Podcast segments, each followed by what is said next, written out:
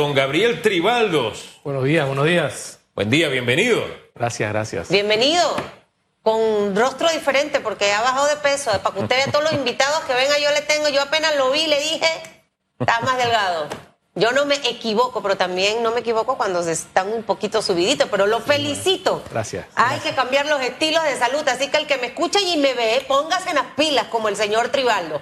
Los que sí están en las pilas, mira, esta es la época, gracias al Señor Jesucristo, bendito Señor, yo nunca tuve en la escuela que estar en el tercer ni cuarto bimestre haciendo trabajo, quedándome más, teniendo el cuaderno eh, eh, eh, para poder salvar una nota en el boletín. Pero esa desesperación de muchos estudiantes buscando al profesor, mire que tengo, pareciera que es lo que en este momento impera.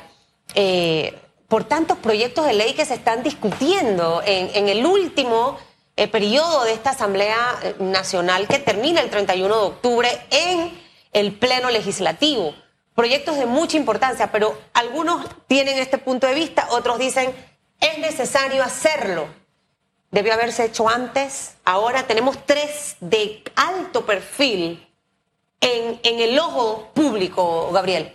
Sí, eh, mira, la Asamblea ahora mismo tiene, como bien lo mencionas, tres proyectos de gran envergadura que la verdad eh, hace que el, que el sistema esté bastante ah, eh, colapsado y bastante presionado porque hay, obviamente, eh, gran parte de la ciudadanía tratando de, de defender su punto respecto a esos tres grandes temas. Entonces, y, y- y digamos que, que uno de esos, un par de esos temas están lamentablemente totalmente fuera de tiempo. O sea, el eh, venir ahora a escasos ocho meses de una elección y diez meses de, entregar el poder y hablar de cambios profundos a la, a, la, a la ley de contratación o de la carrera administrativa pone a todo el mundo tenso porque indiscutiblemente yo creo que todos queremos un Estado con, con personal estable, con personal identificado con, con esas instituciones y que permanezcan en su puesto, eh, cambie el gobierno a, quien sea. Eh, pero esto, como bien lo decíamos fuera cámaras, nos trae un déjà porque todos los gobiernos, por lo menos que yo recuerde, también tratan de aplicar la misma viveza, porque esto es una viveza.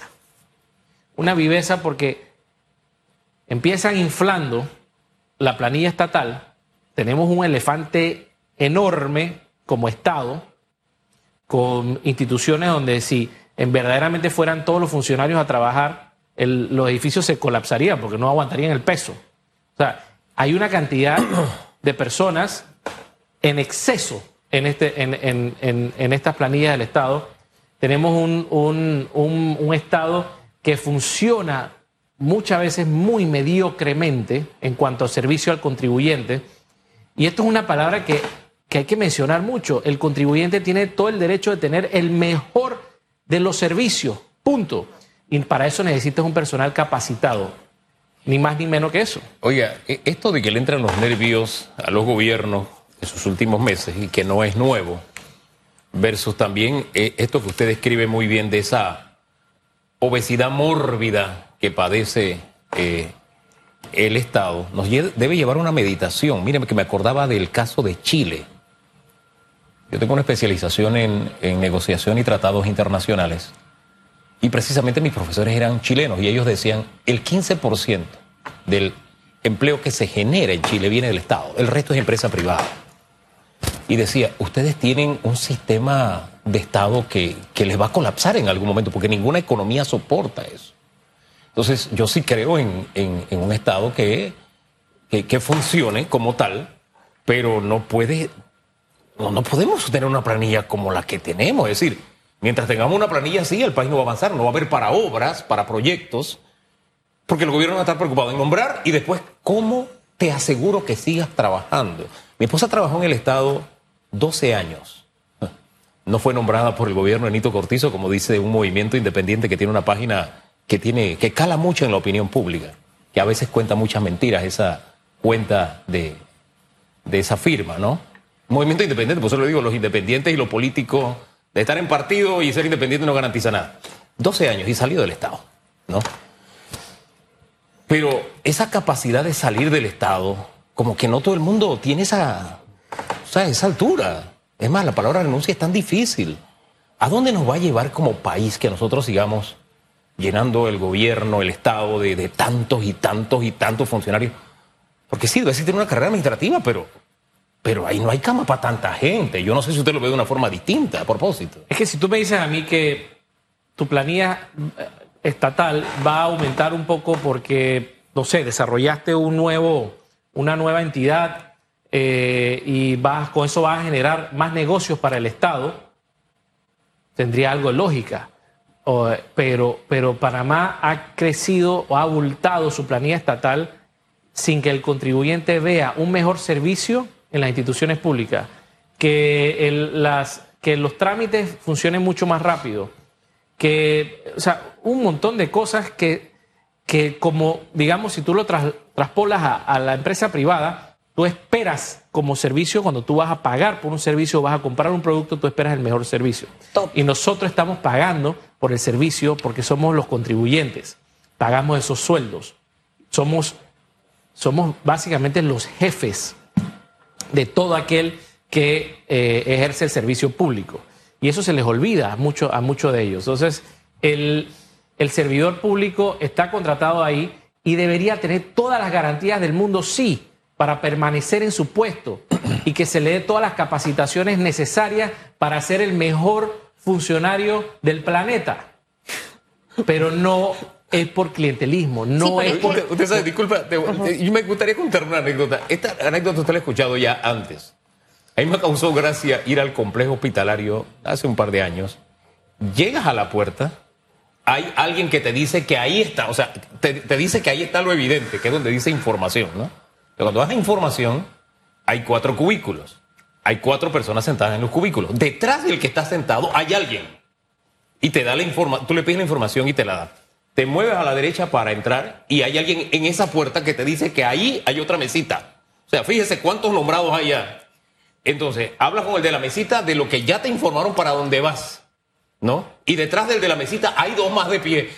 Cuando entras al ascensor hay algo que ya no existe, que se llama ascensorista, y tú te quedas, pero ¿hasta cuándo nuestro Estado va a soportar tanto, no? Solo Oye, como hay- una anécdota de hay- cómo funcionan oye, nuestras hay instituciones. instituciones. Hay instituciones del Estado que en algún momento llegaron a funcionar bien, porque posiblemente llegó alguien que la, que el- un director que la manejó bien, etcétera, capacitó a su gente, buen servicio, de repente cambia la administración Sí.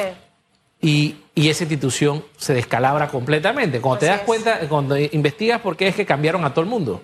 O sea, la estabilidad del funcionario es importante, pero la estabilidad tiene que ir amarrada de un profesionalismo, de una capacitación, de una, de, de una mística que tiene que, que sembrarse en, el, en ese servidor público, así como lo haces en la empresa privada, eh, y tiene que medirse esa calidad de servicio.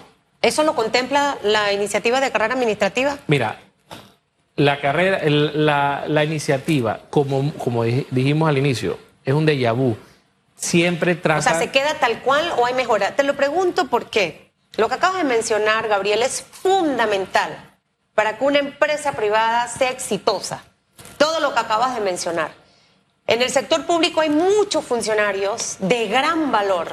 ¿Cómo no? ¿Y qué es lo que viven los funcionarios de gran valor? Y hablo de gran valor no porque pertenezcan a un partido político y se pertenecen, no importa, pero son profesionales. Sí. Cuando llega un gobierno, los mueven de posición, traen a las figuras políticas y ese que es el que más sabe, el que más maneja, queda abajo ganando menos.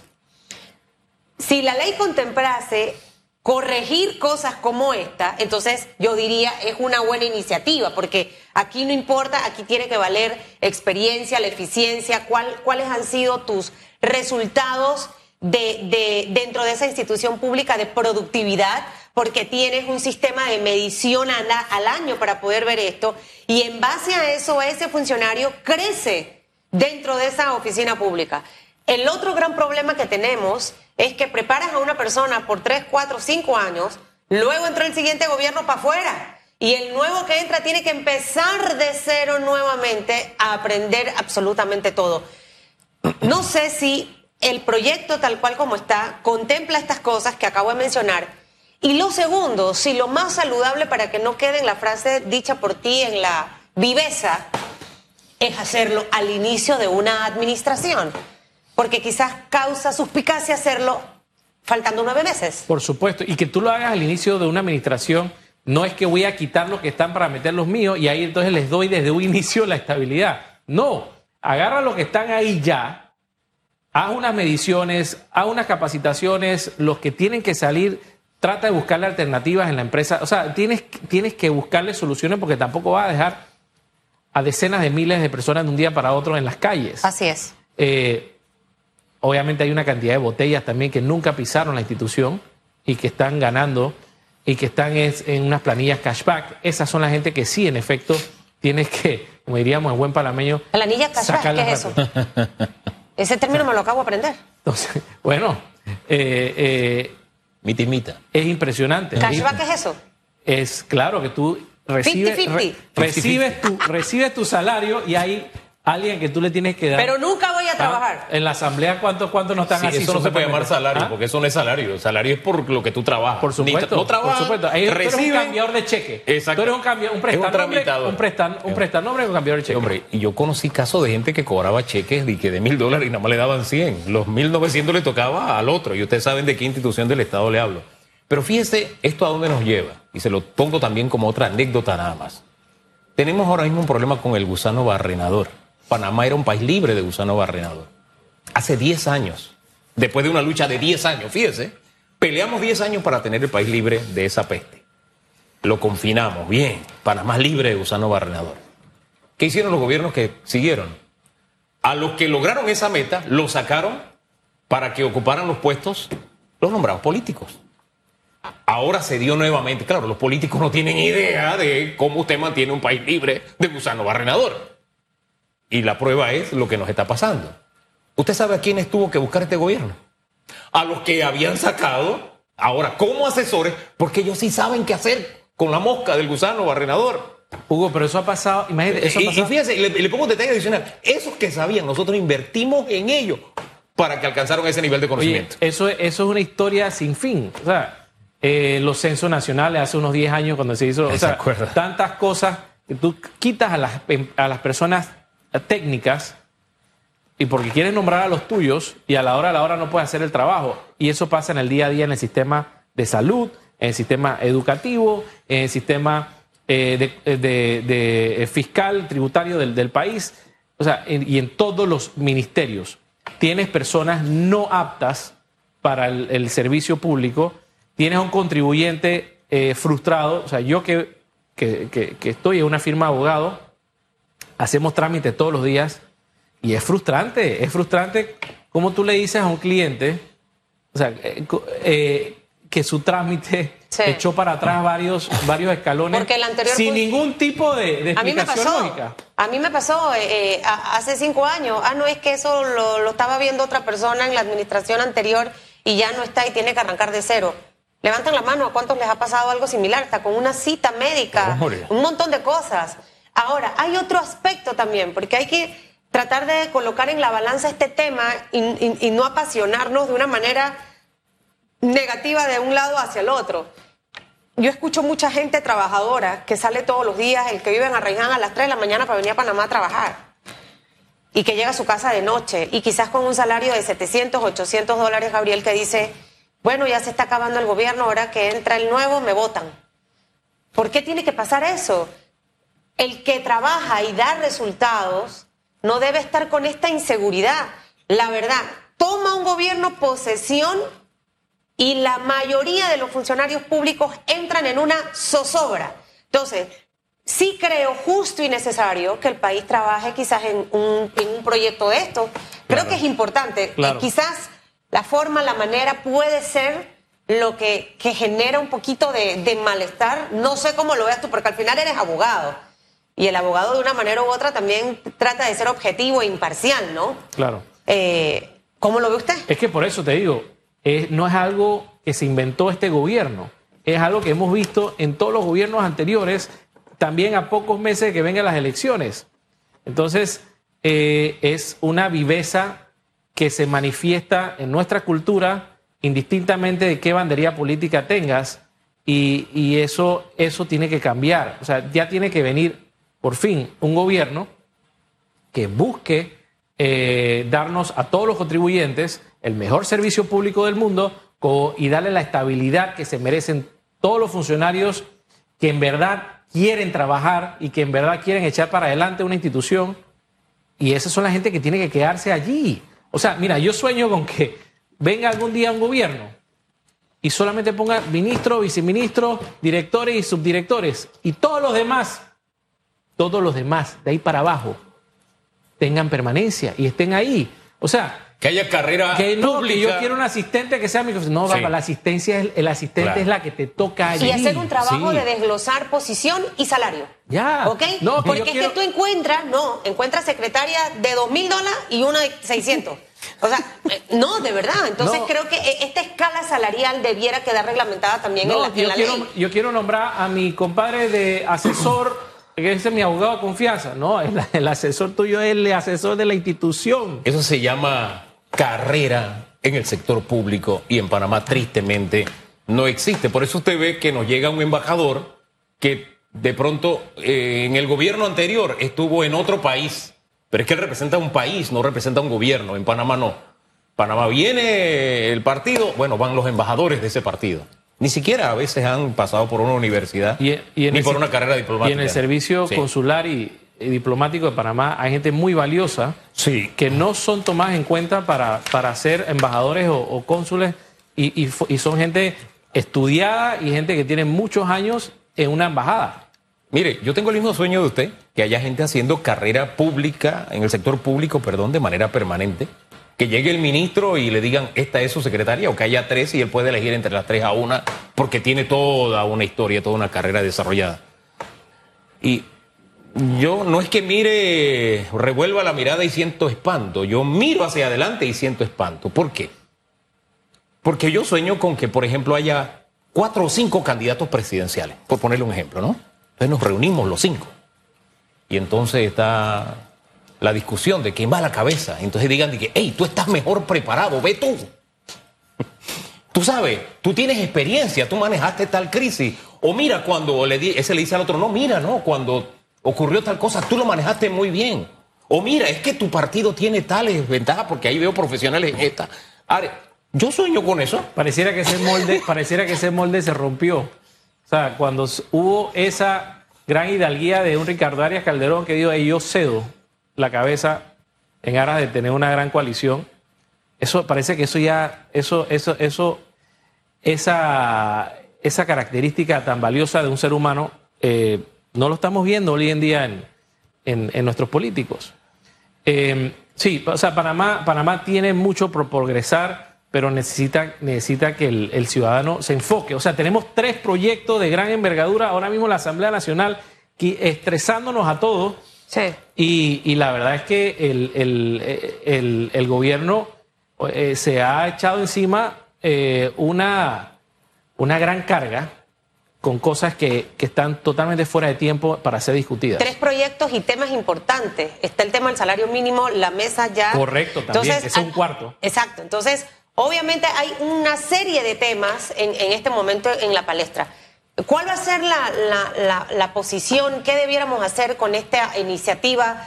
Ayer escuchaba y veía algunos tweets, mensajes de algunos diputados, obviamente de oposición, eh, cuestionando un poco este proyecto. ¿Qué es lo que de- debe pasar en la Asamblea?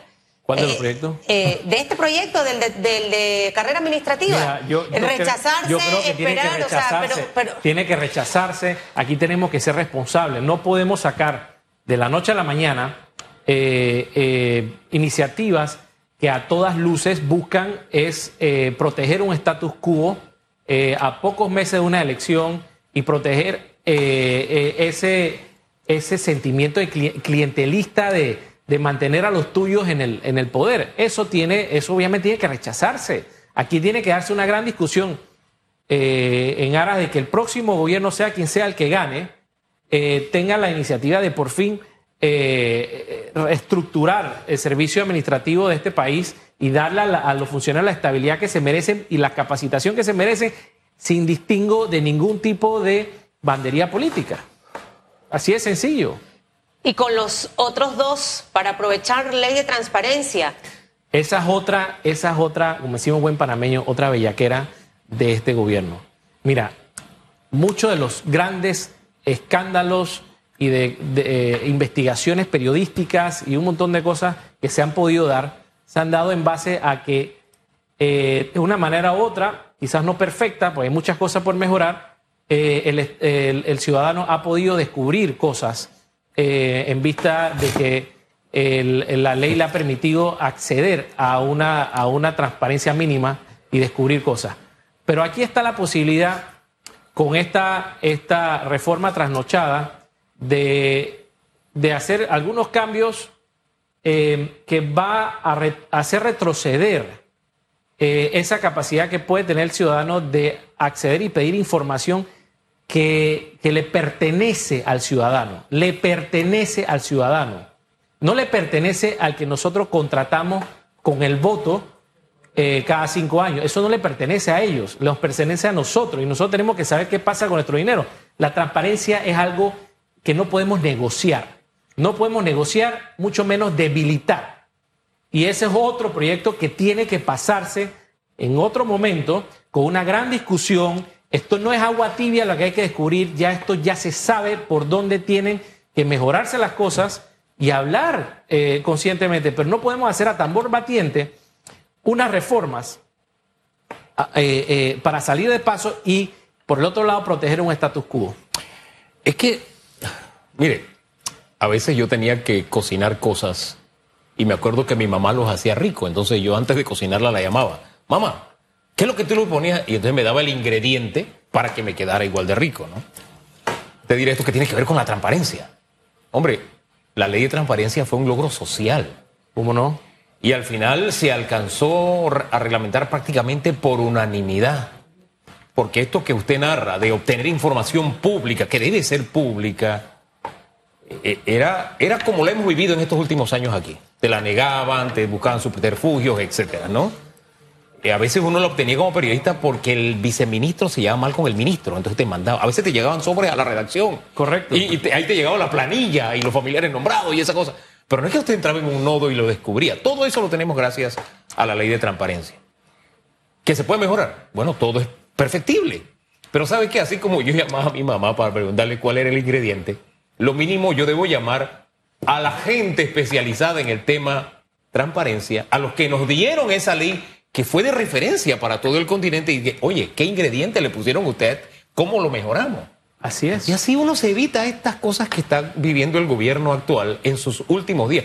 El presidente dijo, cuando tomó posesión, que lo importante no es cómo uno llegaba al poder, sino cómo salía de él. Por estas cosas que, como dijimos al principio, son una especie de vu. O sea, ya hemos vivido esto mismo en los gobiernos del último año.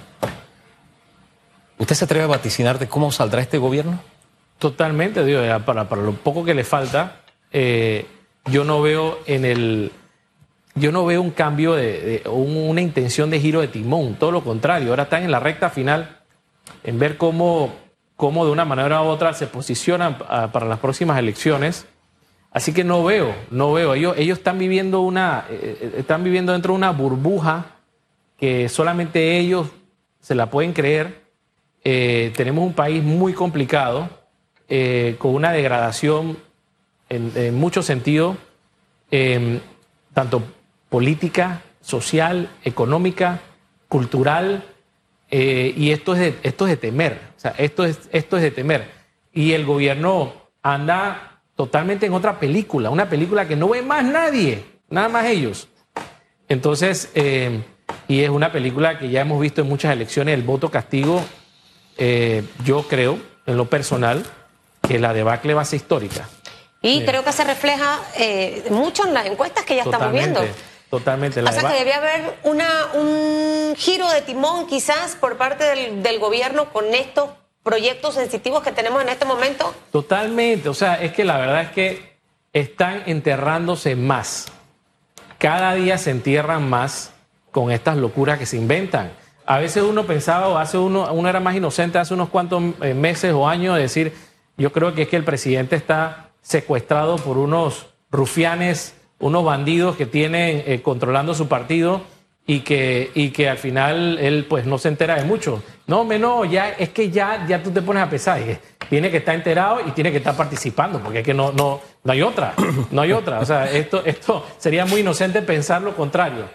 Eh, Bueno, eh, dejemos las cosas hasta ahí. A propósito de encuesta, ayer me llamaba alguien y me decía, ¿cómo entiende estas encuestas? Yo le digo, usted elija la mentira con la que se quiere engañar. Hay varias. Así de sencillo. Y le mandé más para que entonces. Salieron dos. Elija, ¿no? Elija, ¿no? ¿Cuál, ¿Con cuál se quiere engañar?